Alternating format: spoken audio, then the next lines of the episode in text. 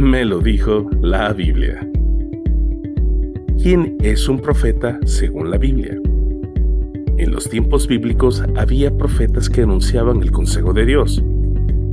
Y había profetas falsos que desviaban al pueblo hacia la idolatría o también los ojos del pueblo eran desviados a cosas materiales mediante prodigios y pronósticos que tenían cumplimiento.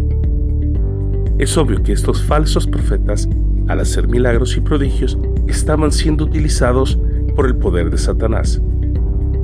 Si algún profeta viene y les dice que tuvo una visión o les anuncia que algo milagroso está por suceder y el milagro realmente sucede, tengan cuidado. Si luego los invita a adorar a otros dioses desconocidos, no le hagan caso. En realidad, Dios quiere ponerlos a prueba y ver si lo aman con todo lo que piensan y con todo lo que son. Ustedes deben adorar únicamente a Dios y solo a Él deben obedecerlo y serle fieles. En cuanto a ese falso profeta, deberán condenarlo a muerte, pues intentó hacer que desobedecieran a Dios. Así eliminarán el mal que haya entre ustedes. Fue nuestro Dios quien los liberó cuando ustedes eran esclavos de Egipto, así que solo a Él deben obedecerlo.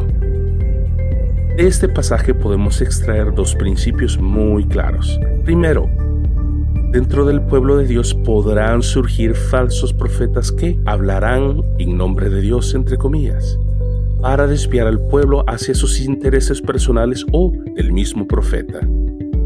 Tenga en cuenta que la Biblia nunca menciona que el profeta se le debe pagar o el profeta debe cobrar por la profecía entre comillas. En segundo lugar, la verdadera profecía debe de ser distinguida en que motiva a la gente a andar en pos de Dios, a temerle, a conocerle, a guardar su palabra, a servirle y sobre todo, a seguirle solamente a Él.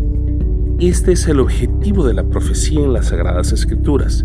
El objetivo nunca fue, ni el propósito de la profecía es tratar asuntos personales aislados y mucho menos de negocios. Pero recuerde que no se lo digo yo, me lo dijo la Biblia.